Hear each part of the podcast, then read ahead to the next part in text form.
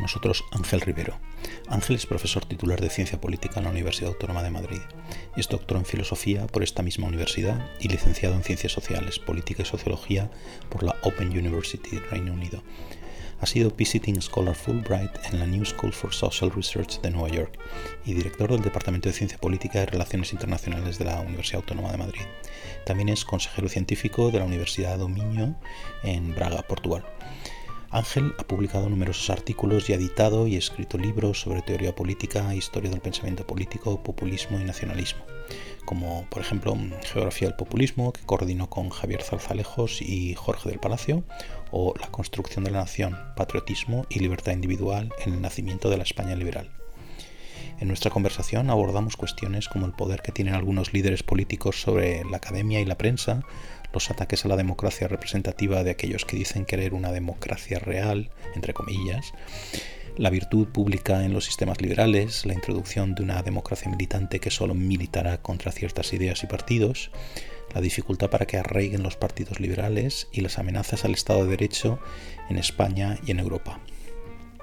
Os quiero agradecer, como siempre, los mensajes, las suscripciones y el apoyo al programa en YouTube y en las apps de podcast y los correos que me enviáis a través de mi página web pacobeltran.com, que intento contestar tan pronto como puedo. Y ahora mi conversación con Ángel Rivero.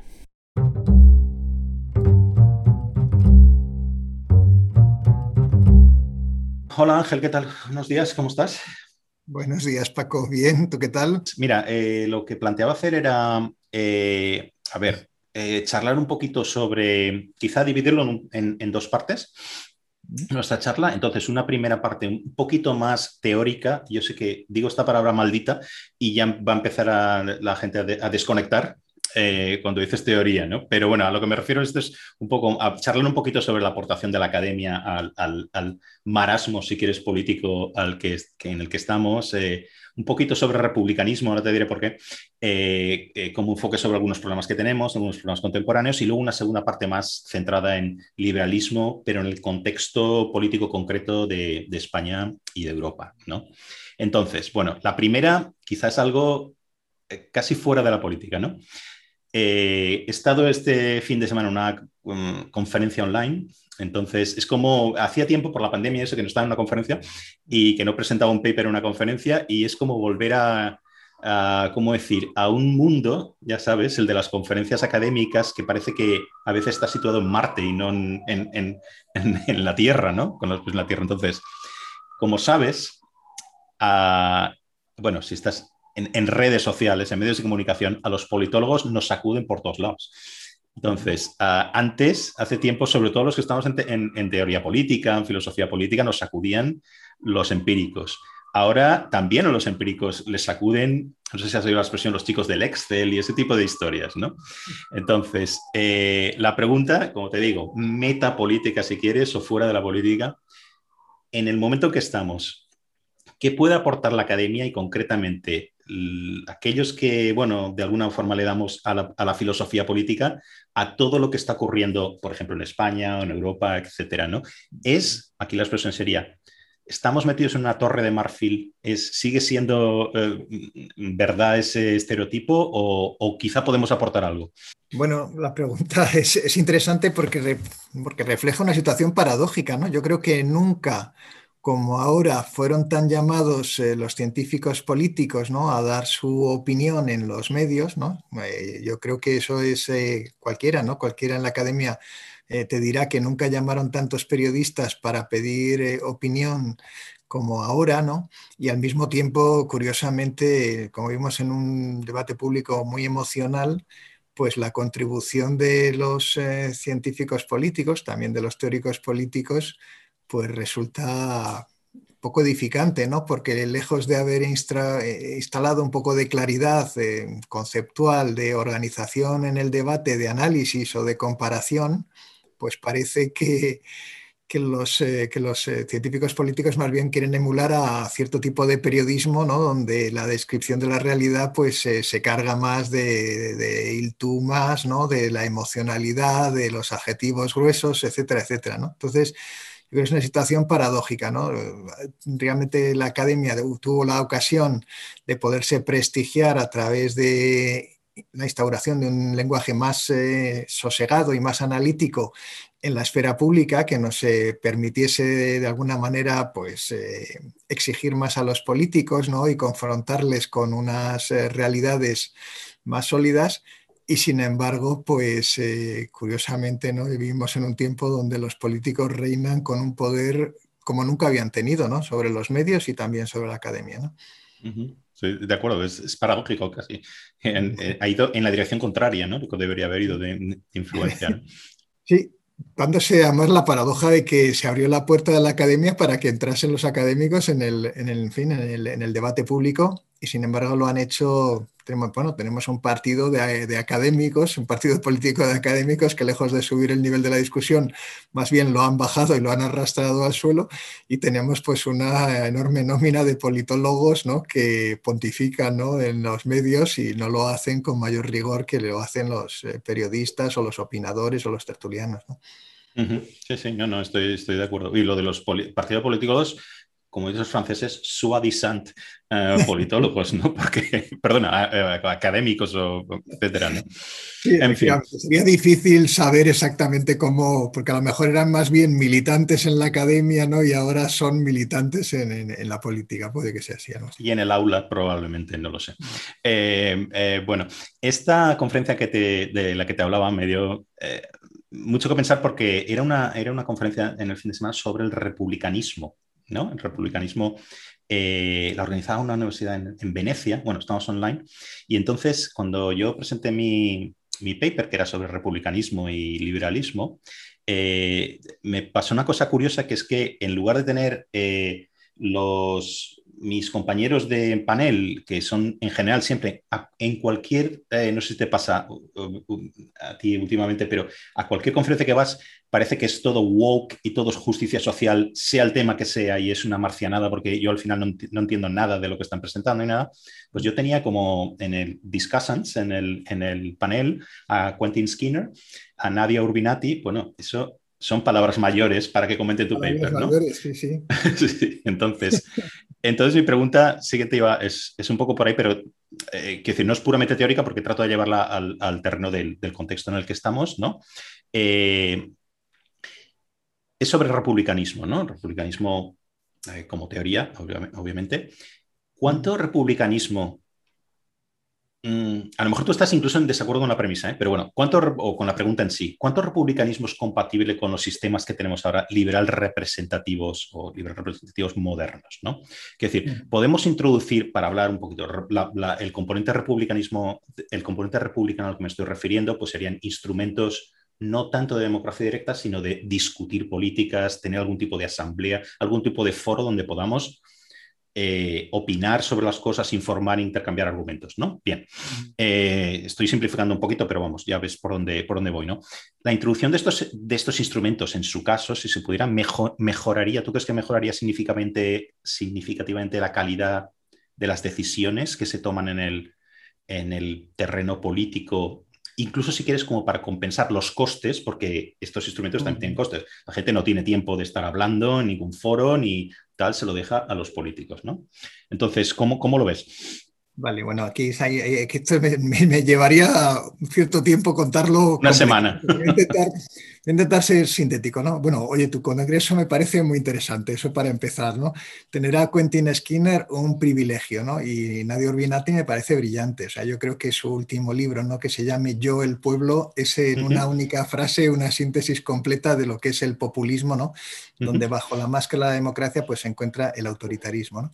Pero Quentin Skinner, claro, tiene una cosa interesante de que ha sido un gran historiador de las ideas, ¿no? Y en algún momento, ¿verdad? Hace algo más de una década, pues eh, adoptó esta bandera del republicanismo como crítica al liberalismo, ¿no? Que esta es la cosa importante. Yo en un artículo, no voy a hacerme aquí publicidad, ¿no? Pero me Puedes hacerla. pero prefiero, prefiero conceptualizar esto no como republicanismo, sino como neorepublicanismo, ¿no? por razones evidentemente históricas. ¿no? Digamos, el republicanismo está vinculado en, la tradición de Occidente al modelo ¿no? de la República Romana, ¿no? que es un modelo que no es democrático, es un modelo, no es democrático en el sentido del ejercicio por parte del, pueblo del, gobierno, ¿no? O sea, no es, no es democrático en el sentido etimológico de la palabra democracia, sino que digamos que aporta ¿no? a la visión de la política de Occidente una cosa muy importante, que es el sistema de equilibrios entre poderes ¿no? y el control de unos poderes por otros. ¿no? El sistema republicano pues, es un sistema, digamos, tripartito de organización del poder y donde la idea es que a través de la participación de todas las secciones de la sociedad en instituciones diferentes se crea un espacio de equilibrio que permite que se cumpla plan las leyes y que se garantice la libertad de los individuos. Eso sería, digamos, el republicanismo clásico que ha tenido una influencia pues, eh, perenne ¿no? en, en, Occidente. Y después aparece esta cosa del neorepublicanismo, ¿no? que es una, que, en fin, que tuvo aquí su momento también de gloria política porque fue fuertemente eh, patrocinado ¿no? por el gobierno de Rodríguez Zapatero, ¿no? incluso se hizo este famoso ¿no? Examen ¿no? que hizo Philippe Petit ¿no? al republicanismo del gobierno, el primer gobierno de Zapatero, se sacó un sobresaliente en republicanismo ese primer gobierno, ¿no? solamente se le puso algo de pega, ¿no? porque no había acercado suficientes presos eh, de ETA ¿no? a las cárceles del País Vasco, pero salvo ese pequeño detalle, pues eh, era un gobierno plenamente republicano. Y con ese gobierno plenamente republicano se entendía que las políticas de Zapatero eran políticas que habían de alguna manera socavado las relaciones de dependencia que existían, ¿no? de falsa libertad eh, liberal, porque es una libertad que en último término depende ¿no? de su administración arbitraria, de alguien que puede o no eh, en fin, hacer que alguien sea libre o no, ¿no? En fin, con esta idea de la no dependencia como principio, ¿no? Pues de ahí arranca, ¿no? La ley de dependencia y otras muchas, ¿no? Se buscaba maximizar la, la, libertad de los ciudadanos y esto es lo que se entendía por republicanismo. Y es verdad que también, ¿no? De alguna manera, bajo esta etiqueta de republicanismo, se habían metido cosas que son más antiguas ¿no? y que tienen que ver con las críticas ¿no? que la nueva izquierda, a partir de los años 60, hace la democracia liberal, donde esta democracia liberal se ve como insuficiente porque el ámbito de participación en la toma de decisiones queda únicamente restringido a los representantes políticos. Entonces aparece pues, en esa, a partir de los años 60 movimientos que han sido importantes en la Academia de Occidente que tienen que ver con la democracia en fin, participativa, con los instrumentos de democracia directa, en fin, con estas ideas ¿no? de que la democracia liberal es insuficiente porque su participación política es insuficiente. ¿no? Yo creo que la paradoja de todo este movimiento es que ha preparado el terreno a la eclosión populista, ¿no? y yo lo podemos ver muy claramente con, eh, en fin, con un populismo que se origina desde la demanda, y esta es la cosa interesante, en España, que es el, en fin, el 15M. El 15M realmente es un movimiento social que después de años seguidos ¿no? de crisis económica con un coste social importante, pues eclosiona en una crítica ¿no? de la democracia española bajo el nombre ¿no? de democracia real ya, no nos representan, en fin, una crítica antiliberal a la democracia bajo la idea ¿no? de que a través de la participación, creando asambleas eh, permanentes, donde ahí estuvo mucha gente, pues años enteros. ¿eh? Yo en mi facultad, por ejemplo, hubo gente que arruinó su vida porque dejó de ir a clase y estaban sentados en corro en, el, en, fin, en la escalera de la universidad y ahí se pasaron un año deliberando. ¿no? Alguien les dijo ¿no? que la democracia consistía en estar, en estar hablando sin parar ¿no? y, así estuvieron ¿no? durante un año sin ningún cambio significativo ni para la facultad ni para Madrid ni para España ni para el mundo. Aquello lo único que significó fue una tragedia, en fin, personal de muchos que dejaron de licenciarse o graduarse por culpa de estar perdiendo el tiempo en esas reuniones. ¿no? Entonces, bueno, yo creo que el republicanismo mm, parte de esto, que yo creo que ahora es claramente un fenómeno universal, pero particularmente importante en Occidente, y es eh, un alejamiento ¿no? de la democracia liberal y al lado de esto, ¿no? Un crecimiento de los movimientos eh, populistas que de alguna manera pues encarnan este ideal, ¿no? La idea de que una participación del pueblo hace que la democracia sea mejor y también la idea, que también lo estamos viendo lamentablemente incluso en España, de que las llamadas eh, instituciones contramayoritarias, ¿no? que ya en sí mismo la, la denominación resulta preocupante, ¿no? como los tribunales eh, constitucionales, ¿no? o como el sistema judicial en, en, en general, ¿no? Eh, o como la independencia de los medios de comunicación a la hora de formar la opinión pública, etcétera, etcétera, al no estar sujetos a un control de, fin, de las mayorías de, de, las sociedades, pues son calificados de instrumentos no democráticos. ¿no? Y yo creo que eso viene, ¿no? digamos, de este universo muy difuso, porque esto de que sea el republicanismo, que yo llamo neorepublicanismo, es muy difuso ¿no? en sus contenidos políticos, más allá de ser una crítica al liberalismo y particularmente a un tipo, una fase particular ¿no? del liberalismo que tiene que ver con este segundo, yo lo llamo el segundo consenso de posguerra, ¿no? que es el que se produce con la implosión de las sociedades eh, socialistas en el este de Europa, ¿no? el que empieza en 1989 y que concluye ¿no? con, con, el hundimiento de la Unión Soviética en 1991, que hace que tengamos dos décadas, prácticamente dos décadas cortas, de una hegemonía liberal. Y es frente a esta hegemonía liberal ¿no? de, de, los nostálgicos del socialismo, ¿no? de las formas de vida colectivas, pues que se alimenta este discurso llamado republicanismo, que por otra parte continúa con una crítica que es tradicional en Occidente desde los años 60 que es eh, la idea de que la democracia es participación directa de los ciudadanos y que si esta no existe, entonces las democracias pues, son insuficientes. Yo creo que en este tiempo hemos descubierto que esto no era completamente exacto y que hay una deriva autoritaria evidentemente en esta posición. Y yo añadiría, pero bueno, es implícito lo que estás diciendo, que el hecho de intentar prescindir de las instituciones contramayoritarias eh, es realmente peligroso también. ¿no? Decir, porque... Muy peligroso, mm. porque no, yo creo que es una cosa que le dijo Angela Merkel a, a, Víctor Orban, ¿no? cuando él dijo, ¿no? Víctor Orban defendía su democracia liberal y Angela Merkel solamente le hizo una observación, ¿no? Dice, pues es que el liberalismo y la democracia van siempre juntos. No me consta ¿no? ningún experimento, ¿no? ningún ejemplo en el que estas dos cosas puedan ir por separado. ¿no? Ahora Orban le entró por un oído y salió por el otro, ¿no? Como mínimo. Pero, pero, bueno, oye, una cosa que también está ligada a esto que estamos hablando, ¿no? Eh, de nuevo, puedes, em, eh, y seguramente lo harás, no, no, lo sé, bueno, ahora me dices, eh, discrepar con la premisa, ¿no? La premisa implícita aquí, ¿no? Que es eh, ¿Tú crees que se puede fomentar de alguna forma la virtud, la virtud cívica, la virtud pública, o hemos de lidiar con ciudadanos pasivos para siempre? ¿no? Eh, aquí no hay juicio. Cuando digo pasivos, no, no, es un juicio, es una mera descripción. Eh, pero también puedes pensar, o bien en las circunstancias en las que funcionan los, la democracia liberal, no necesitamos virtud. Quiero decir, todo esto remite, como ya sabes, a, tu querido Constant, del, que eres experto, ¿no? Entonces, necesitamos virtud, podemos funcionar sin virtud o, es un desastre si no hay mínimo de participación o de interés, o llámalo como tú quieras, ¿no? Por parte de los ciudadanos. Bueno, claro, el concepto de virtud, pues como todos los conceptos eh, del lenguaje de la política, pues es polisémico, ¿no? Y licita, digamos, por utilizar un anglicismo, pues significados eh, contrapuestos, ¿no? Digamos que para el mundo clásico, el republicano original, ¿no?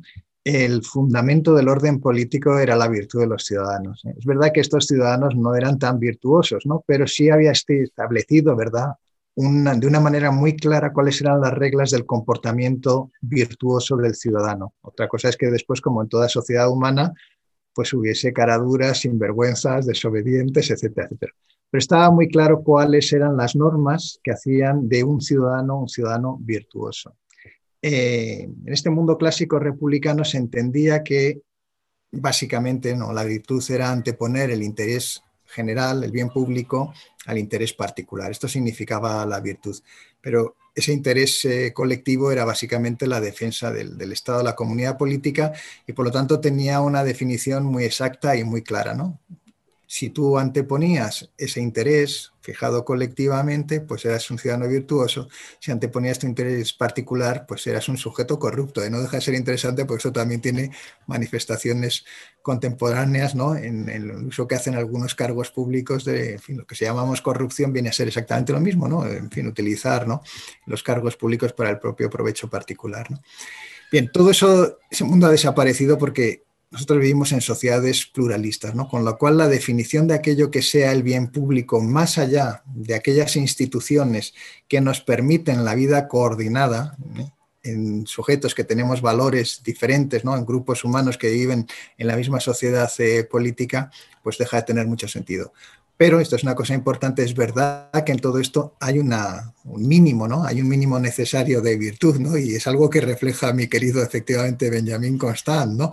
Y es que el cuidado de las instituciones públicas redunda en el disfrute de nuestros derechos individuales. ¿no? creo que esto es una cosa que los libertarios, los pobrecillos, no se han enterado porque piensan que su riqueza viene amparada, ¿no? sus eh, derechos ¿no? Eh, o sus libertades vienen amparadas desde el cielo, pero no es así. O sea, realmente el instrumento que permite que nosotros podamos gozar privadamente de aquello que son nuestras propiedades en un sentido muy amplio, ¿no? la vida, los bienes, ¿no? nuestras ideas, nuestra libertad, etcétera, etcétera, viene de una empresa de cooperación colectiva. ¿eh? Y esa empresa de cooperación colectiva no va dirigida a un bien sustantivo, sino que va dirigida a mantener aquellas instituciones que permiten nuestra vida eh, coordinada. Entonces, claro, en el tiempo en el que nosotros estamos ahora, ¿no? donde estas instituciones se ven fuertemente atacadas, ¿no? porque su independencia se ve socavada en el nombre del pueblo, ¿no? O se ven eh, relativizadas, ¿no? porque muchas de sus decisiones van en contra de los planes políticos de, las personas que tienen responsabilidades eh, de gobierno, pues realmente sí, aquí hay una llamada ¿no? a una obligación cívica que es la defensa de estas instituciones, porque realmente estas instituciones son las que son garantía de nuestra libertad. Y esa garantía de nuestra libertad, lo decía también Benjamin Constant, necesita de nuestro concurso. Entonces, digamos que en el mundo moderno, ¿no? en el que vivimos en sociedades pluralistas con valores diversos, justamente el único espacio en el que se manifiesta una voluntad colectiva que debe ser obedecida, cuidada y protegida es en las leyes, es el único espacio ¿no? y en las instituciones que las protegen, porque ese ahí es el donde está ejemplificado ese acuerdo que nos constituye en una sociedad y que necesitamos esa vida política en sociedad para proteger aquello que valoramos individualmente. ¿no? Entonces, ahí hay un espacio, ¿no? digamos, para, las virtudes cívicas y lamentablemente pues encontramos que, muchos de los políticos que tenemos en España pues eh, no valoran estas instituciones, están fácilmente predispuestos a degradarlas, incluso a enfrentarlas, ¿no? Como vamos a ver con la cuestión de los eh, indultos, etcétera, etcétera, ¿no? Van a estar, vamos a ver cómo van a ser arrastradas en distintos foros ¿no? para preparar las condiciones en las que es un interés puramente partidario pues se quiere presentar como, como una decisión de justicia. ¿no? Claro, no, eh, ahí, va mm, específicamente, ¿no? Porque eh, es que quizá si quieres dividiendo un poco la virtud, quién, tiene que ser virtuoso, a mí me da la impresión de que mm, a ver, esto quizás una populista, pero, pero porque al final somos reflejo de, los políticos son un reflejo de los, de los ciudadanos, que les, de los votantes, y todas esas cosas, ¿no? Pero es que a mí me da la impresión de que estamos en un momento donde, donde una gran parte de los, no sé llamarlo clase política o de los políticos, digamos, son los primeros que son muy poco virtuosos, ¿no? Y que están, como tú dices, dispuestos a arrastrar las, las, instituciones o a llevárselas por delante o a no considerarlas, ¿no? Y entonces eso me llevaría a otra pregunta también, ¿no? Y es que en estas circunstancias concretas en las que estamos, ¿no? ¿Cómo seleccionamos... Eh, ya no a los mejores, es mi pregunta original, ¿no? Para la política, sino a alguien simplemente de, decente en un sentido de tener en cuenta el bien público, ¿no? En ese sentido, porque yo no sé si, tú estarás de acuerdo conmigo, pero vamos, es que en mi vida yo, he visto que la clase política, si hay alguna forma de medirla, casi que va, hacia abajo, ¿no? Esa calidad, de una forma muy, ya sé que esto tiene perfiles muy borrosos, ¿no? Pero la calidad en general es muy, Em, es realmente baja, ¿no? Parece que está incluso bajando más de lo que estaba antes, ¿no? Entonces, solo hay que ver, por ejemplo, si no hace este tipo de cosas como ir al Congreso, por ejemplo, ¿no? Y ver allí los, perfiles de ciertos partidos y los asesores de, esta, de estos representantes, por ejemplo, donde no hay absolutamente nada en su currículum, en su experiencia profesional, cuando la hay, eh, que indique que hay alguna capacidad para asesorar en nada, ¿no? Quiero decir, eh, es que está, parece que estamos despeñándonos una pendiente donde ahora no hace falta ningún, ningún grado de aptitud, ningún conocimiento especial para formar parte de la, de, la clase política, ¿no? ¿Qué hacemos en estas circunstancias, no? La verdad es que me siento abrumado por la responsabilidad de encontrar respuesta ¿no? a esta circunstancia ¿no? que yo, por supuesto, no he contribuido a crear. ¿no? Pero es verdad, ¿no? es muy notable, ¿no? yo creo que es muy notable ¿no? que eh, en fin, los que ya somos más mayores hemos conocido políticos de una mayor altura por su capacidad de liderazgo. Yo creo que es una cosa importante, no, no únicamente por su formación y su experiencia, que tenían una formación y experiencia mucho más amplia que, la reflejan, lo que reflejan los currículos de los, de los políticos ahora que lideran los partidos españoles, ¿no? Y, y también nos encontramos con el hecho también muy llamativo, ¿no? de que antes en torno a los políticos existían ¿verdad? grupos ¿no? Eh, de funcionarios o de técnicos que realizaban esa función de asesoría que es fundamental. ¿no? Digamos que las decisiones políticas tienen que acompañar el liderazgo ¿no? de aquello que se desea hacer, ¿no? de una competencia técnica, pues que ahora nos encontramos que está ausente. ¿no? Y eso da lugar a que efectivamente los, eh, los partidos son más bien agencias de colocación de empleo, ¿no? De personas eh, poco cualificadas, ¿no? Incluso podría decirse, ¿no? Y esto es tremendo, ¿no? Que cuanto menos cualificada está una persona, más posibilidades tiene de progresar políticamente, porque realmente es una carrera que atrae eh, poco ¿no? a, las personas a la excelencia, vamos a decirlo así, con esa franqueza. ¿no? Si buscásemos eh, pues por supuesto hay políticos profesionales muy, muy buenos, ¿no? Lamentablemente también los medios de comunicación, los políticos más competentes aparecen menos, ¿no? Y nos encontramos más bien con los menos competentes que son los que más están dispuestos, ¿no? A buscar su significación pública, pues a través del exabrupto, ¿no? La ocurrencia o la chorrada, ¿no? Y los periódicos al final pues se concentran en estos y los otros nos quedan un poco velados. O sea que también quizá el cuadro habría que, que equilibrarlo un poco, ¿no? Pero realmente ha ido colonizando este mundo ¿no? de los partidos políticos, el espacio ¿no? de los técnicos que deberían asesorar a los, a los partidos ¿no? y a los decisores eh, políticos y se ha producido esta degradación. ¿no? Si encima este espacio ¿no? de aquello que controlan ¿no? Los políticos se extiende también a la colonización de las instituciones que tienen que mantener una cierta independencia ¿no? para que funcionen los, los controles, pues en toda la situación pues, se puede llamar de decadencia de la democracia. Si esta viene acompañada además de estas ideologías eh, populistas, ¿no? donde pues lo hemos visto, ¿no? como los, los cariñosos epítetos que le han dedicado al, al director del Banco de España recientemente, en fin, o sea, si, el discurso público ¿no? viene amparado por este discurso populista, donde fácilmente se le coloca una etiqueta denigratoria aquel que desde un plano técnico no ha dado una opinión, por supuesto una opinión que debe ser discutible en todo momento, pero se le tacha ¿no?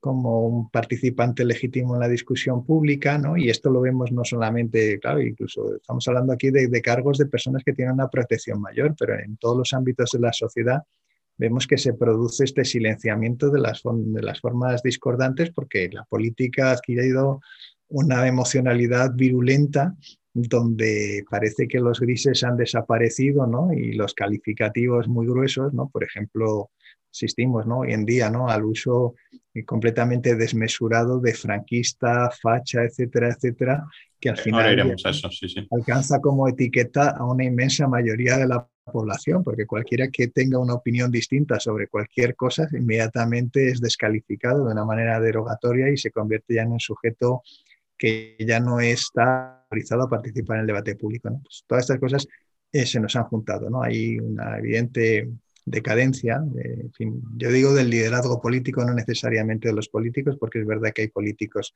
muy competentes, pero que su capacidad de acceso al discurso público está tapada por los políticos eh, demagógicos, eh, sin formación, que hacen justamente de la búsqueda permanente del escándalo pues la justificación de su propio currículum político, ¿no? Y de estos tenemos en el, en fin, eh, todos en la cabeza, pues tenemos estos que se llevan impresoras, ¿no? Al Congreso, o los que se llevan sacos de cal, cosas, cosas, camisetas, en fin, todos aquellos que a falta de currículum, ¿no? Y de competencia política, pues tienen que llevar otras cosas. ¿no?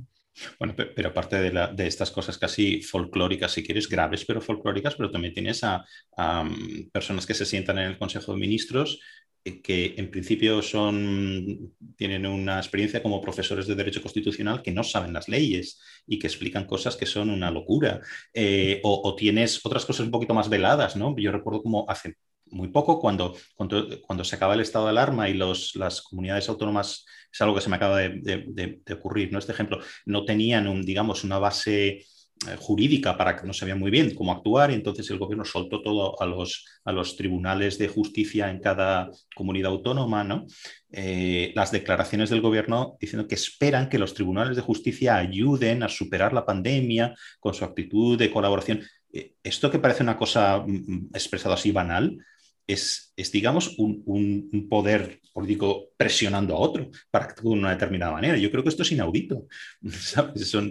Eh, no, no, yo también tengo esta, esta impresión pesimista, ¿no? Y esto ya refiere específicamente al gobierno que tenemos, ¿no? Donde, bueno, como las decisiones tampoco se explican o la responsabilidad se transfiere, ¿no? En ocasiones, ¿no? No se sabe exactamente cuál es la responsabilidad de la que se hace cargo el gobierno pues esto también crea un desconcierto, una sensación de vacío y digamos que la altura intelectual de los miembros del gobierno pues eh, no resulta evidente porque también es un gobierno que se ha formado pues bajo las constricciones ¿no? de, la búsqueda de una mayoría parlamentaria donde el nepotismo ha sido utilizado tranquilamente como justificación, ¿no?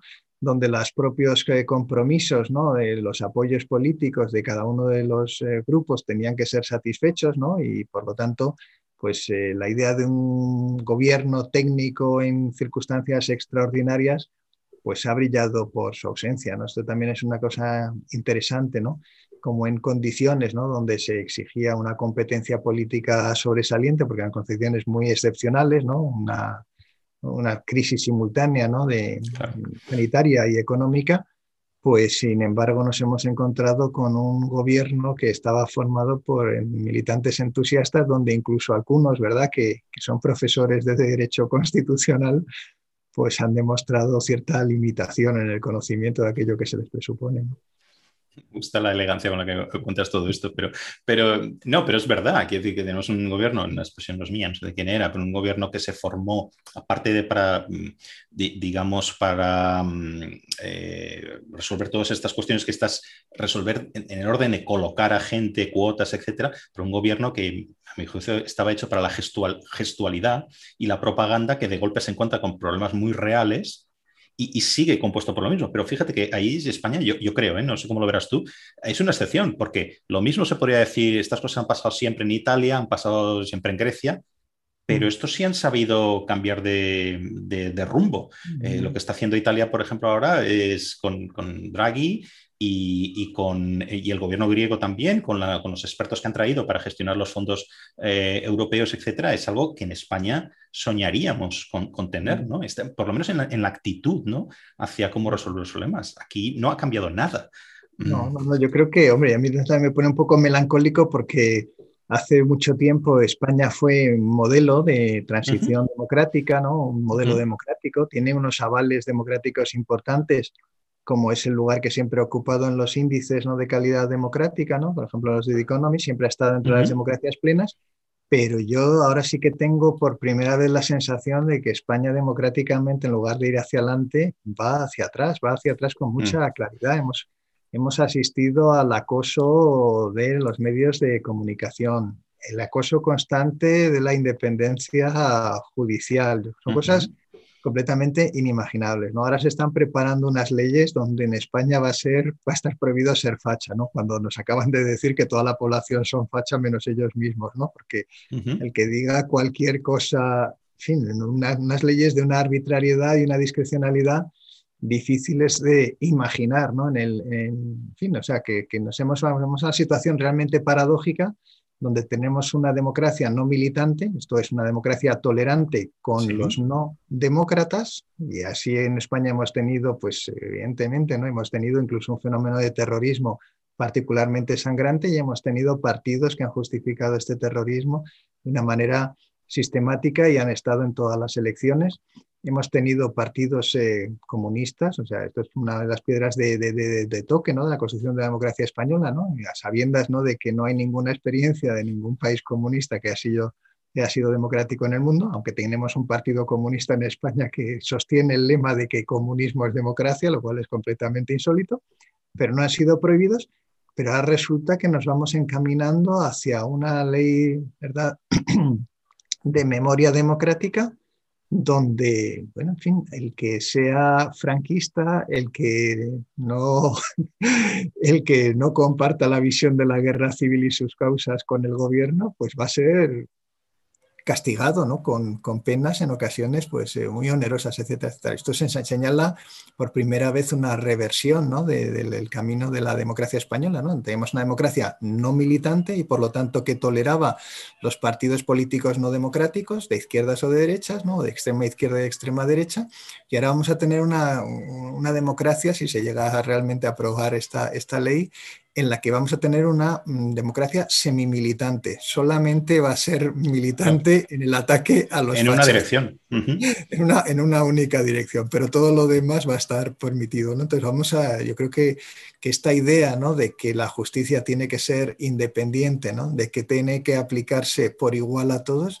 pues parece que se, que se desvanece. ¿no? Nos encontramos, por ejemplo, con la cuestión de la, de la libertad de expresión y la cuestión de los delitos de odio, donde si una persona pide que se le metan dos balas por la nuca a otro, es, eh, si es de los eh, que son favorables a la extrema izquierda, pues es un tipo de canción que tiene mérito artístico, pero si esa misma petición la hace otros, ¿verdad? También cantando, o como quiera, bueno, vamos a llamarlo cantar, ¿no? En fin, rapeando, ¿no? Para decirlo. Se, entiende la retranca, se entiende la retranca, no te preocupes. entonces es un crimen horroroso que debe ser castigado con cárcel, Entonces vivimos en un, en un y esto degrada, ¿no? Digamos, la, no, solamente la institucionalidad democrática, sino el discurso público, ¿no? Esto debe ser... Eh, más allá de cómo se definan ¿no? los límites legales de la libertad de expresión, este tipo de manifestaciones tenían que ser censuradas por cualquier político que fuese demócrata, no viniese de donde viniese, ¿no? Y nos encontramos con este, con este sesgo, ¿no? Que, muestra una especie de política del resentimiento, ¿no? Una vuelta a la guerra civil, ¿no? Donde un bando parece que, un bando, ¿no? Que es una manera, ni siquiera un bando, sino una facción, digamos, de, uno de los bandos intenta ¿no? ganar ¿no? retrospectivamente una guerra que se perdió pues, hace ya muchas décadas. ¿no? En fin, yo creo que eso, todo eso no mejora la democracia española, sino que más bien la empeora cuando se ponen estos intereses y estas pasiones políticas, casi todas guiadas por el resentimiento, por delante de la defensa de la institucionalidad democrática, que debe ser neutral y que tiene que ser igual para todos. ¿no?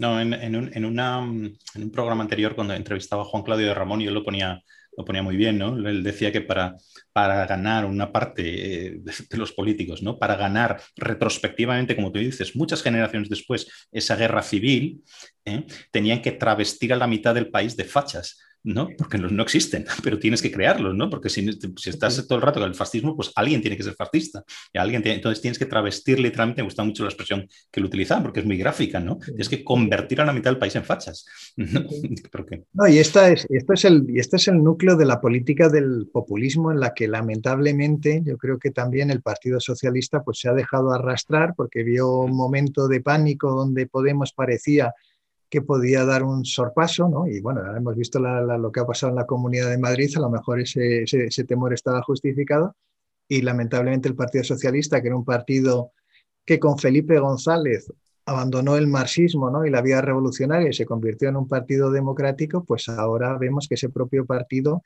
pues eh, de, de, nuestra, ¿no? La, la, figura de Felipe González reniega ¿no? de esa etiqueta socialdemócrata que se les hace pesarosa y habla pues de, del socialismo y habla de la guerra civil y habla de que sus héroes ya no es Felipe González, ¿no? sino que es personajes más bien dudosos como Largo Caballero. Sí que estaba pensando. El propio Indalicio Prieto, que claro, al lado de Largo Caballero parece un moderado, pero que también tiene una historia personal bastante controvertida. ¿no? Y, en algunos puntos siniestra, diría yo. ¿no? Y encima si lo... por supuesto, si vamos al final de la guerra, ¿no? Y, en fin, el famoso tesoro del, del Dita y, cómo desaparecieron, ¿verdad? Las joyas del Monte de Piedad de Madrid y cómo aparecieron los bolsillos de Indalecio Prieto, pues nada ejemplar, ¿no? En el sentido de las virtudes de las que hablábamos antes, nada ejemplar, ¿no?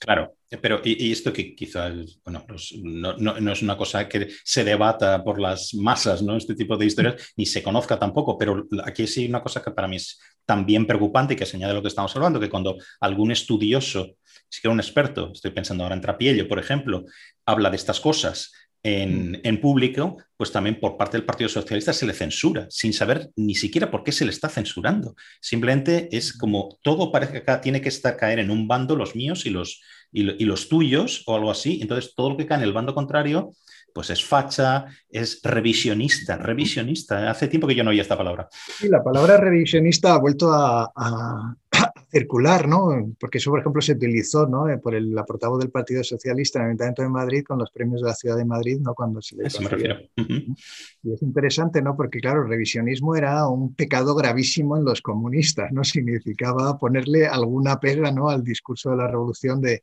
de, Lenin, ¿no? Y decir que había una vía parlamentaria, etcétera, etcétera, ¿no? Claro, debía ser un honor que no le llamen revisionista. Es verdad que también se llama revisionismo en fin, es una etiqueta muy amplia, ¿no? que va desde los aficionados a la historia con motivos ideológicos a cualquiera que quiere hacer una historia más equilibrada de la guerra civil, etcétera, ¿no? y de lo que fue el final de, la República con el Frente Popular. ¿no? Yo creo que, todo eso, fin, nos empobrece, ¿no? porque realmente 50 años después de, de la muerte de Franco, prácticamente, ¿no? estamos ya muy cerca de, de medio siglo ¿no?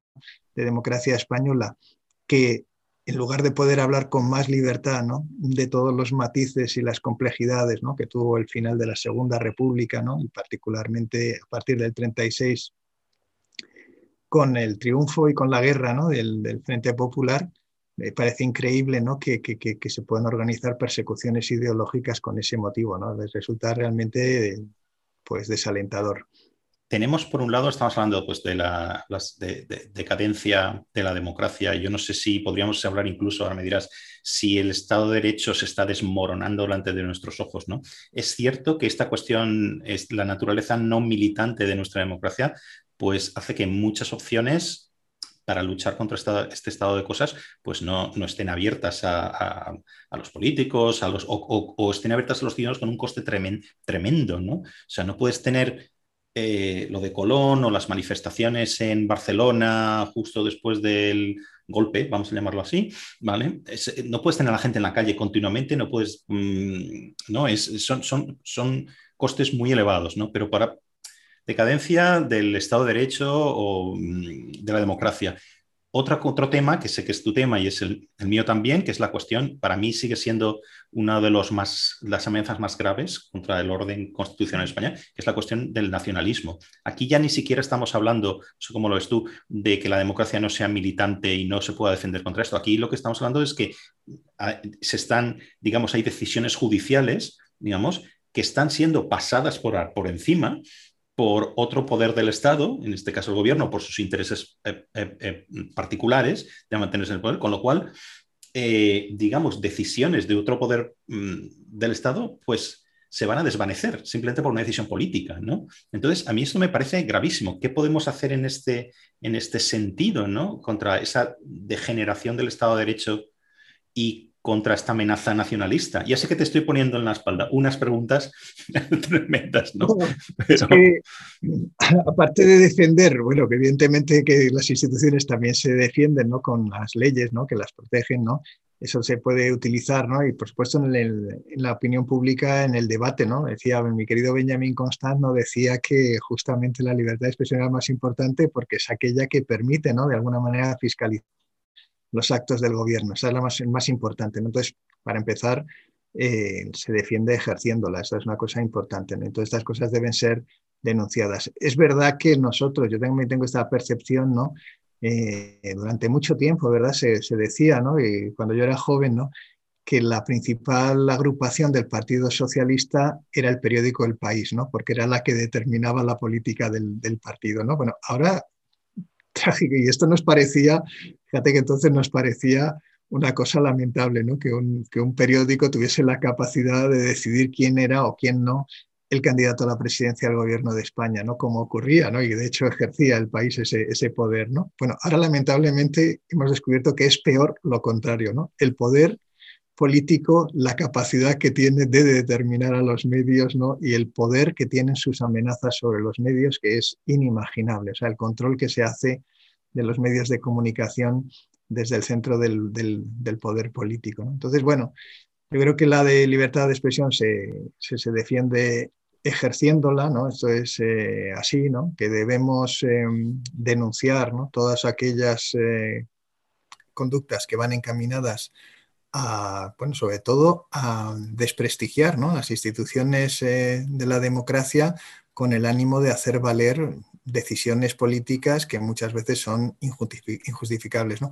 En un contexto en el que esto es difícil, ¿no? por esta emocionalidad política y por este uso que se hacen pues, de, la propaganda. ¿no? Estamos viendo con la cuestión de los, de los, eh, fin, de los indultos que quiere aprobar cuanto antes el gobierno, con intereses puramente particulares de su aritmética parlamentaria, que aquello que se dice mm, no tiene límite, ¿no? En el sentido de que se puede reinterpretar completamente la realidad y convertir decisiones judiciales en actos de, venganza, donde se considera ¿no? que la concordia es que debe ser, debe, la concordia no se consigue a través del respeto de las leyes, ¿no? sino que la concordia se consigue haciendo ¿no? que aquellos que no respetan las leyes, pues eh, sus conductas queden impunes, donde los hechos ¿no? se describen de una manera completamente arbitraria, ¿no? porque ahora ya nos acercamos directamente, bueno, eh, y esto lo he visto la, la, vicepresidenta, ¿no? pues eh, Carmen Calvo, ¿no? diciendo que, la culpa de la situación en la que estamos viviendo tiene que ver con, los ataques del Partido Popular a Cataluña, ¿no? ¿no? ni siquiera a los independentistas, sino a Cataluña, ¿no? y que la situación en la que nos encontramos ahora tiene que ver sobre todo con esos ataques, ¿no? Y no con la decisión, ¿verdad?, que, que no se puede ignorar, ¿no?, de que existiese un plan deliberado de los independentistas de aprovechar ¿no? el contexto de la crisis económica iniciada en 2008, ¿no? para la llamada de que ahora era la hora ¿no? y que con razones económicas pues el desencanto por la situación política económica en Cataluña fuese aprovechado para hacer avanzar el nacionalismo. O sea que yo creo que hay muchos motivos para la preocupación. Nosotros lo único que podemos hacer es justamente defender las instituciones democráticas y hacer uso de la libertad de, de, fin, de, opinión ¿no? y de expresión para, para, denunciarlo. Más allá de esto, pues eh, poco más, eh, pero esta es un arma que puede ser utilizada de una manera muy eficaz. ¿no? Y en relación al nacionalismo, pues eh, claro, nosotros nos encontramos también aquí yo creo que es la conclusión, claro, los que somos más mayores hemos visto cómo fue ocurriendo todo este proceso, ¿no? Desde de qué momento el Partido Socialista Obrero Español dejó de tener un proyecto nacional y por puro oportunismo político, un partido que estaba acostumbrado a ser hegemónico en el sistema político español y estar siempre en el gobierno, pues empezó a ser un partido que buscó, ¿no? a través de las sumas más o menos complejas, alcanzar el gobierno de cualquier manera. ¿no? Y esto empezó con las elecciones gallegas de Touriño, ¿no? donde eh, Zapatero favoreció esta, esta vía ¿no? del Partido Socialista como aliado de los nacionalistas.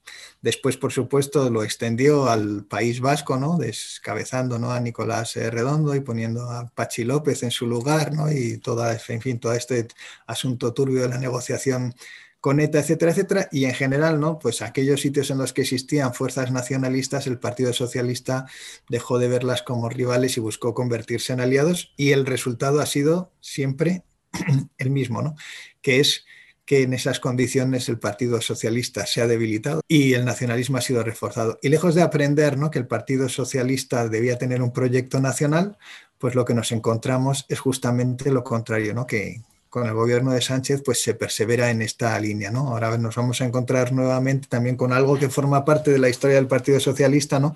que es la de España federal, que por España federal pues no entienden un sistema digamos, como el, alemán de descentralización del poder político, ¿no? donde los distintos poderes territoriales se controlan, sino que un sistema federal en el lenguaje del Partido Socialista pues es una coalición de grupos étnicos, ¿no? donde cada uno de estos grupos étnicos pues tiene garantizado un autogobierno y donde la idea de igualdad de los ciudadanos pues desaparece. ¿no?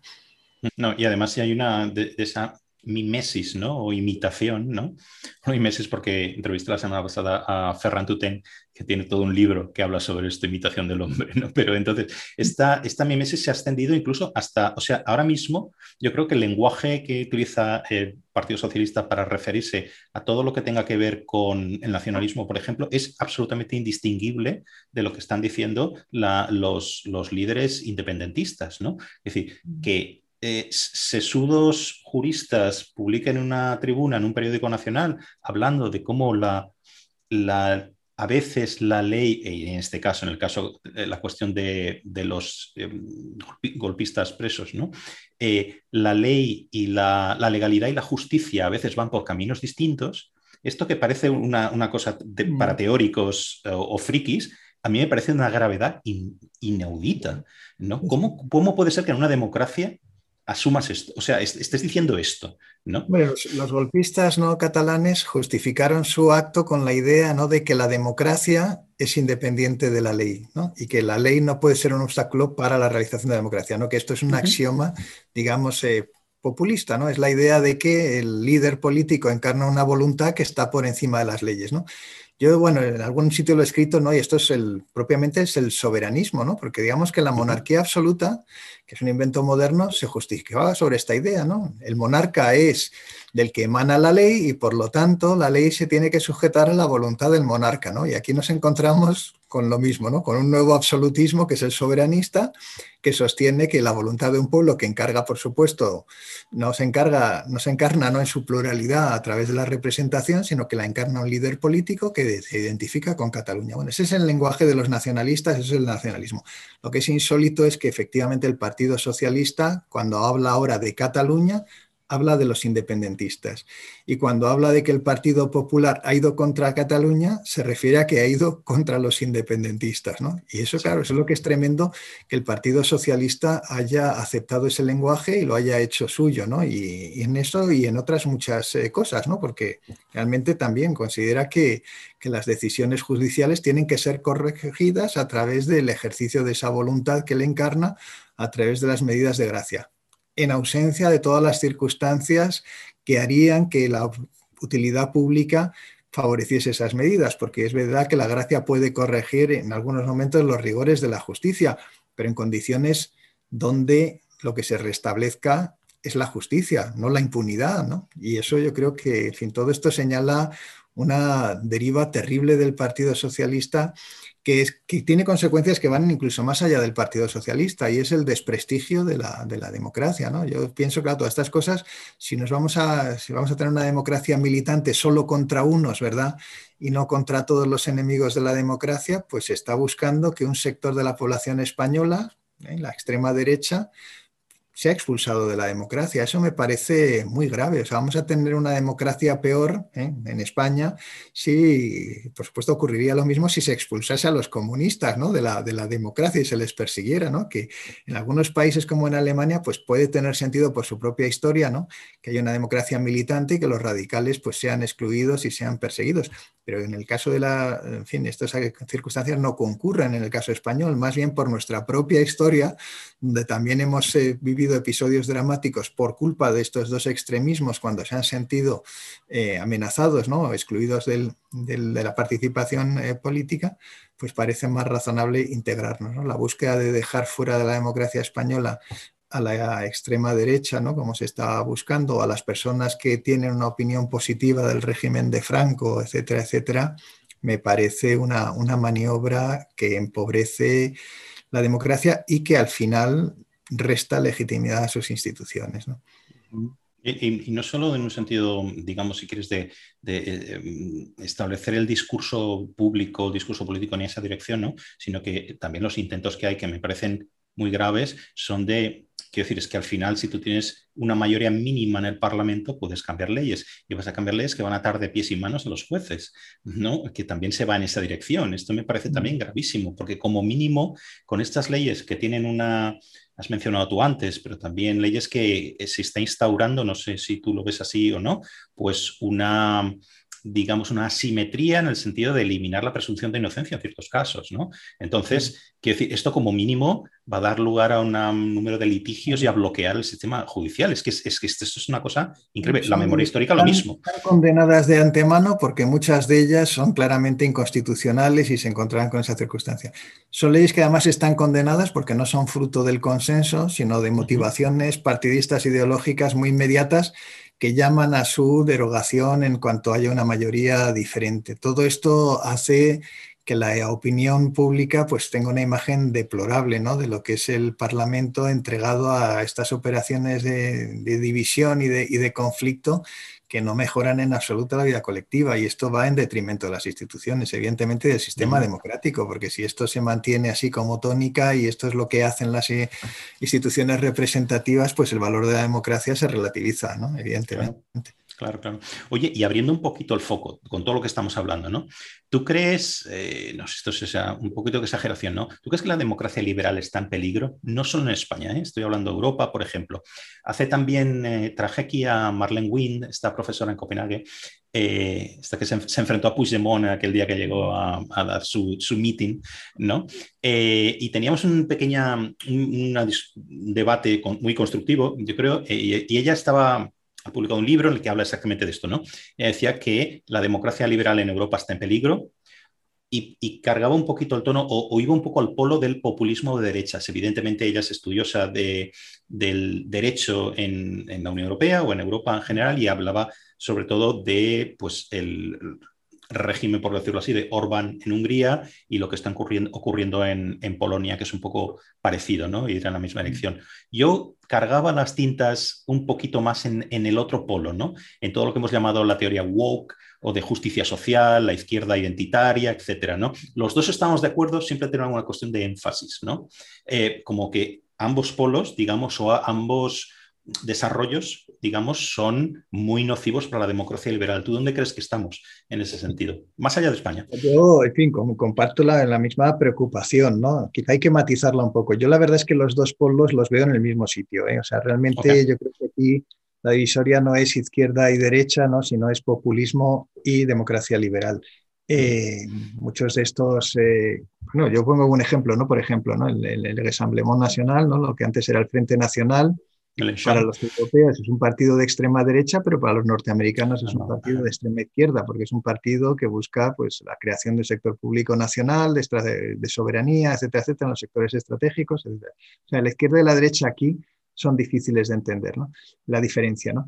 La cuestión identitaria también atraviesa en muchas ocasiones este marco, ¿no? De un lado a otro. Pero, es, vamos, pero evidentemente es cierto, ¿no? Que, y por supuesto el control del sistema judicial, ¿no? tanto en eh, Hungría como en Polonia, pues no son muy distintos de lo que hemos visto aquí en España, ¿no? En relación a la renovación del Consejo General del Poder Judicial y las amenazas, ¿no? Legislativas de, de Podemos y del Partido Socialista es que van en la misma, en la misma línea. Entonces, es verdad ¿no? que la idea ¿no? de gobierno moderado, porque un gobierno moderado es un gobierno limitado, estas dos cosas van juntas, ¿no?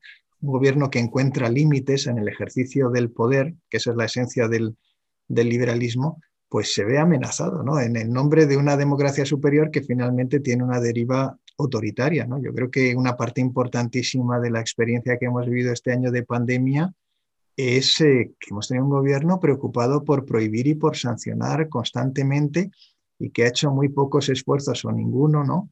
por la educación cívica y por eh, incentivar la responsabilidad individual. ¿no? Aquí hemos vivido constantemente en un lenguaje de la coacción y de la persecución, y esto nos lo encontramos no solamente en relación a la, pandemia ¿no? y a las medidas que se han tomado para combatirla, sino en muchas otras cosas que tienen que ver con la moral pública, etcétera, etcétera, casi todo, ¿verdad?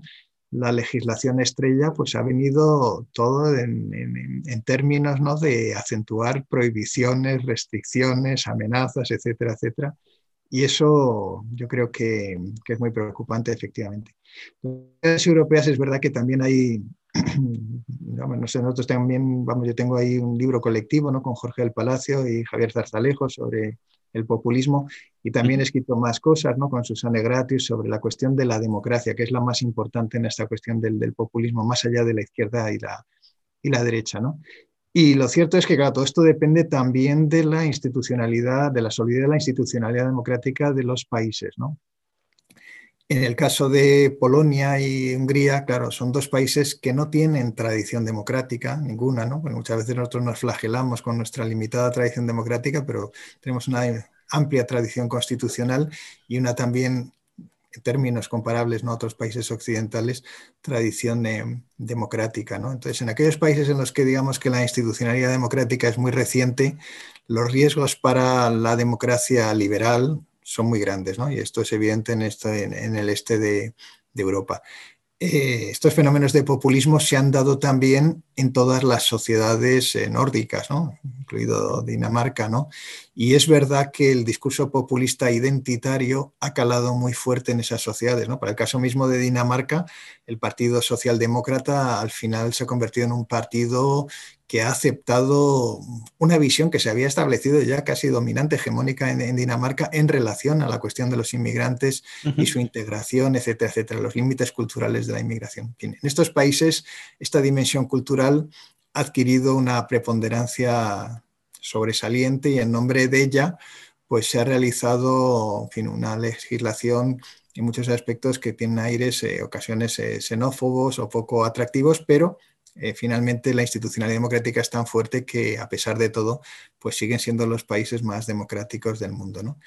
Yo en relación a España, yo pensaba que España tenía una institucionalidad democrática muy fuerte ¿no? y que tenía y que esta institucionalidad democrática reposaba en un sólido consenso que es la Constitución de 1978. Pero lamentablemente no tenemos un gobierno donde hay ministros que son enemigos declarados de esta base constitucional de la democracia española, ¿no? y que su proyecto político más amplio consiste justamente en derribar esta institucionalidad democrática en el nombre, pues no sabemos de qué, ¿no? de un sistema revolucionario, bolivariano, comunista o lo que se les ocurra. ¿no? Democracia real, democracia real. Democracia real, sí, democracia es comunismo, en fin, todo esto. Realmente si, no fuese verdad, ¿no? Pues nos parecería una mala pesadilla o una broma de, mal, de mal gusto, ¿no? Pero, en fin, yo creo que sí, que en todas las sociedades eh, europeas eh, podemos eh, constatar movimientos parecidos, ¿no? y el efecto de esos movimientos eh, los resultados pues tendrán que ver con la solidez de las instituciones. No digo que en las democracias escandinavas han sido capaces de capearlo con un discurso público más desagradable ¿no? y con cuestiones muy feas en relación al trato de, los asilados y los, y los inmigrantes. ¿no? En las sociedades eh, de la Europa oriental sin tradiciones democráticas ¿no? y con una larga tradición autoritaria que es heredera del, del comunismo, nos encontramos más amenazada la, la democracia, ¿no? O sea, en el caso de Orban, pues, eh, en fin, esto se puede constatar, ¿no? El control que tiene sobre los medios de comunicación alcanza más del 90%, el control sobre el Poder Judicial, la manera en que ha rediseñado las elecciones para garantizarse supermayorías que le permiten la reforma constitucional con menos votos. en fin, es un programa autoritario, ¿no? Eh, directamente autoritario, pero en el lenguaje que nosotros encontramos aquí en España, por ejemplo en Cataluña, donde la democracia está por encima de las leyes y el líder político que se presenta como encarnación de la voluntad del pueblo, pues adquiere una legitimidad que le permite, pues, eh, ignorar, ¿no? En la organización estatutaria de Cataluña o la Constitución española tranquilamente porque se convierte en voz del pueblo. Eso no solamente ocurre aquí, sino que ocurre en muchos sitios, pero significa una amenaza muy grave ¿no? a la democracia liberal. Pero, tú, no crees también, escuchándote esto, estoy pensando en otra cosa, ¿no? Que están, digamos, el agente activo, el actor activo, el que quiere despuntar eh, la, democracia o el sistema basado en la Constitución del 78, por ejemplo, ¿no? que, como tú estás diciendo, se sientan en, el gobierno. Eh, y en el caso de Orban y, Polonia, etcétera, es otra historia. Pero yo creo que están los agentes activos los que buscan, los que tienen ese programa político, ¿no? digamos, esa cosa iliberal, por, por un poco conjuntarlo todo, pero luego están también los que permiten esto. En cada caso es algo distinto. En el caso de España, está implícito en lo que estamos diciendo, quiero decir, estos, eh, gente que quiera derribar el sistema del 78 y sustituirlo por otra cosa, siempre ha habido. Decir, lo que es mm. que eran marginales, eh, eh, sobre todo en su poder político. Es una cosa casi folclórica que está en un extremo, ¿no? El poder que tienen ahora para determinar un discurso público, para empujar las cosas en ese sentido, está determinado, creo, porque hay otro partido mayor que en lugar de actuar como un baluarte, digamos, permite o incluso alienta por razones políticas esto, y me estoy refiriendo al PSOE. Esto en España, ¿no? En el caso de Europa es un poco distinto también en su naturaleza, porque en principio, con lo que está haciendo Orban en Hungría, lo que está haciendo el gobierno mm, en el gobierno polaco y otros partidos. Ahora Eslovenia va en esa dirección, República Checa, etcétera. Ves que es, que, es, que ya hay varios partidos así, ¿no? Eh, en principio, son este tipo de medidas no pasarían el filtro de un, de, un, país que quisiera integrarse en la Unión Europea, acceder a la Unión Europea como nuevo miembro. Digamos, el problema también, también de diseño, que no tenemos realmente ningún instrumento en Europa para contraatacar, pero sí hay otros instrumentos más velados, digamos, porque Orban no se le expulsa definitivamente del Partido Popular Europeo, mm, por ejemplo, ¿no? Del, grupo, ¿no? Pues por razones muy, también muy crematísticas, si quieres. yo creo que ya finalmente se ha ido él. ¿eh? sí, algo así, sí, pero, les ha costado. ha estado suspendido mucho tiempo y finalmente se ha ido. Bueno, la verdad es que, claro, estas decisiones también hay otras mecánicas, ¿no? Por el caso de Orban y, primero, es interesante saber por qué Orban quería estar en el Partido Popular Europeo y no en otros grupos, ¿no? Eso también es interesante, ¿no? Pero bueno, lo cierto es que si, si, el Partido Popular Europeo perdía la mayoría en el Parlamento Europeo, o sea, el Partido Popular Europeo siempre buscó reconducir la política de Orbán, pero fue finalmente imposible. O sea, realmente ha sido una, una pelea larguísima. Dentro del sistema político húngaro, curiosamente, digamos que Fidesz ocupa el centro del sistema político húngaro. Tiene a la izquierda, tiene a los excomunistas en el Partido Socialista, ¿no? Partido particularmente corrupto, y a la derecha tiene a Jobbik, que, puede, ser considerado un partido fascista. ¿no? Entonces, evidentemente, claro, la política es negociación ¿no? y es intentar conducir las cosas a un fin óptimo. ¿no? Entonces, la gestión del asunto Orban era una gestión difícil por la propia centralidad de, de Orban, de su partido, dentro del sistema húngaro. A mí me parece que aquí contamos siempre sus excesos autoritarios, que por cierto pues encontramos igual en los políticos españoles, pero nos escandaliza mucho que se haga en Hungría y poco en España, ¿no? Pero, pero también habría que decir cosas ¿no? sobre esto, y es, por ejemplo, que curiosamente en Hungría incluso los críticos de la oposición creen que lo que Orbán hace es política. Es política en el sentido de que es un negociador. Está ha creado una situación de tensión con la Unión Europea, ¿no? pero por supuesto no renuncia a sus ayudas, que considera además un derecho, exige ¿no? que la Unión Europea no controle el gasto ¿no? que se hace de los fondos europeos, ¿no? quiere asumir completamente el control sobre el uso de esos, de esos gastos. En fin, se le considera incluso en Hungría, ¿no? por aquellos que son sus detractores, le consideran un gran, un gran político. ¿no? Y entonces yo creo que también es una prueba del tipo de política en la que vivimos hoy en día es una política particularmente desleal en relación a los valores de la democracia, su institucionalidad y muy movida por la emocionalidad, yo lo he dicho antes, ¿no? pero también por esta, fin, esta orientación estratégica, ¿no? donde, el, donde el político pues audaz ¿no? y autoritario pues encuentra reconocimiento en la opinión pública. ¿no? Nosotros hemos visto que, que, bueno, yo creo que lo hemos visto aquí en España, ¿no? Ha habido un tiempo en que Pablo Iglesias ha sido un político pues excepcional. Pues evidentemente se ha, se ha, caído ¿no? esa valoración, ¿no? porque su propia hiper ¿no? Teatralización, esa dramaturgia, pues la ha perjudicado, ¿no? pero durante un tiempo pues, fue valorado muchísimo y tenía la capacidad de atraer ¿no? a los medios de comunicación en todo aquello que decía. ¿no? Entonces, también es importante señalar que, en fin, que nuestros políticos no son diferentes de nuestras sociedades. Es verdad que, que, a veces eh, con las redes, en fin, con ciertas novedades en las, en las comunicaciones, las sociedades están tiernas ¿no? para gestionar de una manera madura todos estos mensajes y quizá pues un poco paso del tiempo, pues todos aquellos que aprovechan esta oportunidad mediática ¿no? para, para llegar a los públicos en su propio interés, pues una vez que se hacen más maduras las audiencias, pues se produce una reversión de, de, de, todo esto, ¿no? Pero que los políticos no son únicamente, no son distintos de las sociedades sobre las que operan, ¿no? Sino que manifiestan pues también muchas de las en fin, de las, eh, de, las pulsiones no necesariamente positivas de, las sociedades que representan. Oye, un par de preguntas eh, así rápidas para, acabar, si quieres. Eh, me temo que también son preguntas que nos darían para semanas hablando, ¿no? Pero bueno, también no solo poniendo el foco en España, sino en general Europa, quizá fuera de Europa, ¿por qué tenemos tantos problemas para que opciones políticas liberales, partidos liberales, preguntas originales sean mayoritarias, pero ya ni siquiera eso, sino que que por lo que estamos viendo, para que tengan siquiera un suelo ¿no? donde mantenerse y no entren y salgan de los parlamentos, desaparezcan, etcétera. ¿no? Y, no solo estoy pensando, por ejemplo, el caso de Ciudadanos en España, bueno, que está en esa mm. situación, sino en cualquier otro, pues los liberaldemócratas en, en, Reino Unido, eh, los liberales alemanes que entran y salen, a pesar de que han estado en el gobierno durante mucho tiempo, los liberales suecos están un poco en la misma, la misma historia. Quizá los únicos casos un poquito de éxito, éxito entre comillas, serían también es verdad que en un contexto de un sistema electoral muy concreto, sería en Holanda, por ejemplo, donde el Partido Liberal, hay un Partido Liberal, hay muchos, eh, está en el gobierno, asociado a otro, en, coalición con otro partido que es un poco distinto, que es el de 66, también conoces, son unos liberales, pero un poco más verdes, más sociales, si quieres. Eh, y luego, no sé si calificar como éxito, por lo menos el primer Macron con su En Marche, ¿no? que es mm. un partido muy de centro y tal, ahora es otra cosa.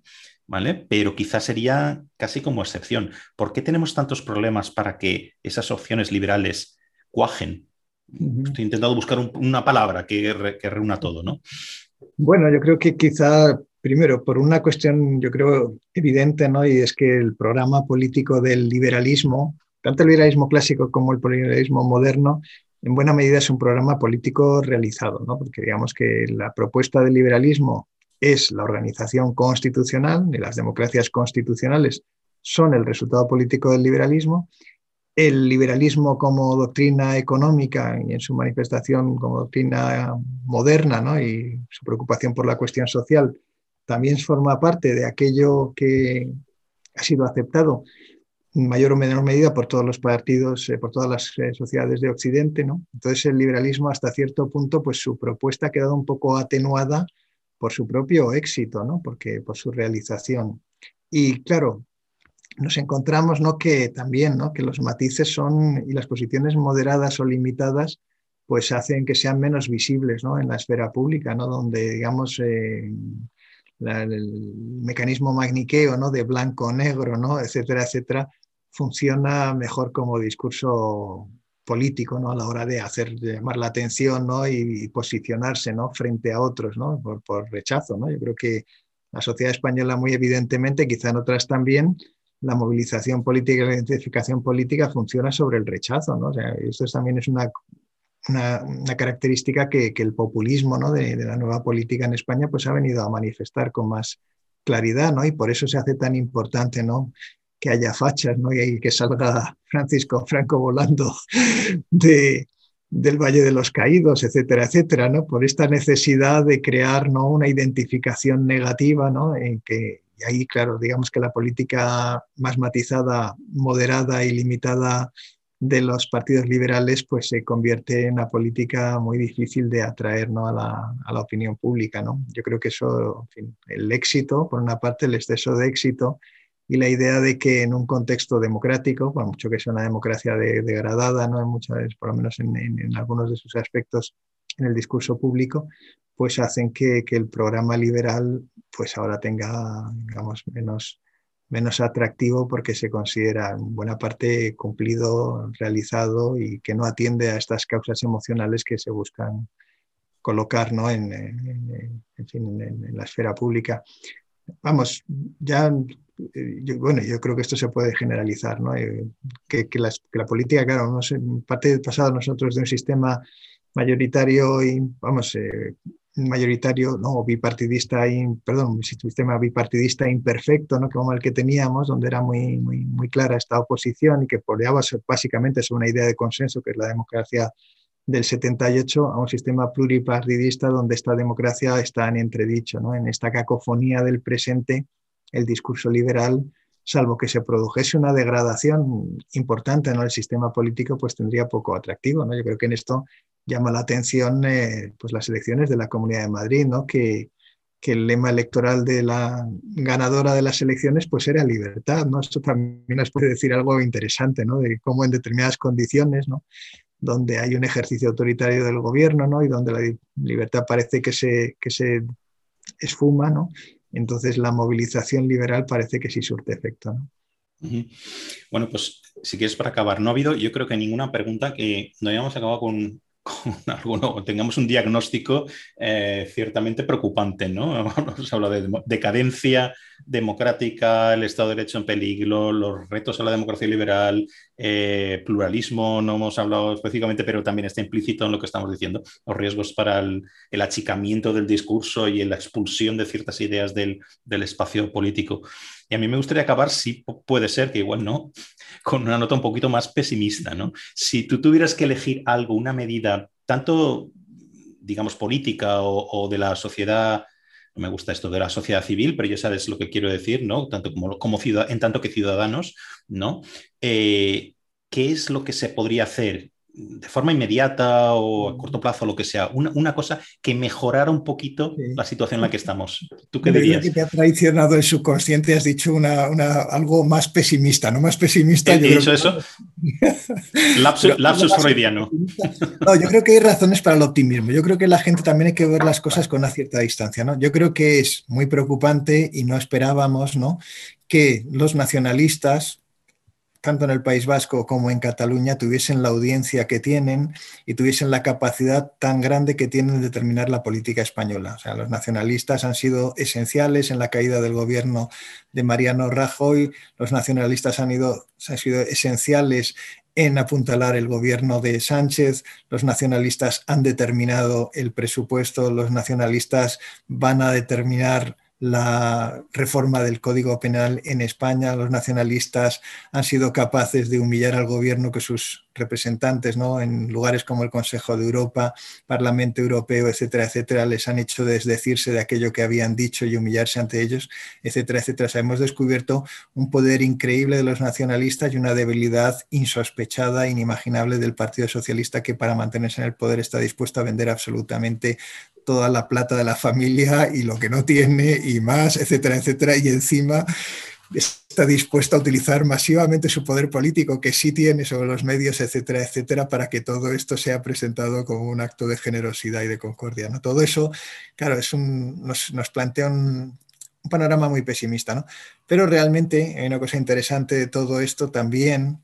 Eh, la democracia necesita tensión, la idea de una democracia sin conflicto, la idea de una democracia sin tensión, acaba agostando la democracia. Entonces yo al mismo tiempo que veo todo esto, veo que hay una creciente, es verdad que hay mucha fatiga ¿no? y hay mucho enfado, pero también detecto ¿no? en muchos sectores la necesidad de volver a ocuparse de las cosas públicas, ¿no? dedicarle más tiempo a las cosas públicas, eh, yo mismo también, ¿no? de una manera casi automática, ¿no? pues oye, a mí me gustaría estar con mis clásicos del siglo XVI, que es donde encuentro la verdadera felicidad y tengo que escribir cosas sobre el populismo y sobre todas estas cosas, porque la realidad resulta muy apremiante. ¿no? Entonces, yo creo que en este movimiento pendular de la democracia, ¿no? de, fin, de, de etapas bonacibles ¿no? y etapas más eh, tormentosas, ¿no? Pues ahora estamos en una etapa tormentosa que genera ¿no? una respuesta importante, ¿no? Y lo importante es que esa respuesta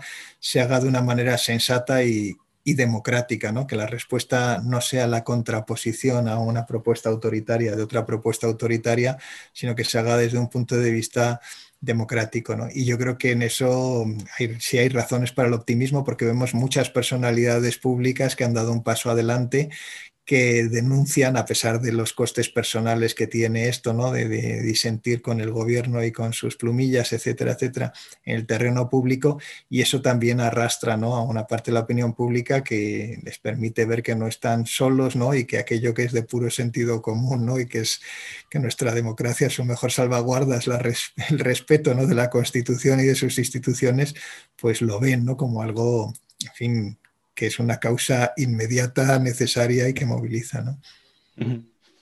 No, pues no, esperemos que esto sea así, como estás diciendo, que de esta, de esta tempestad por lo menos salga, salga, vayamos en esa dirección y que la próxima vez que estemos hablando no estemos quejándonos de una mayor degradación todavía, que también podría ser, ¿no? Eh, entonces, bueno, pues oye, muchísimas gracias por el buen rato que hemos estado charlando. Y, gracias a ti. No, no, y, bueno, ya hablaremos, seguiremos hablando. Un fuerte abrazo, Ángel. Fuerte abrazo, Paco. Adiós. Venga, hasta luego.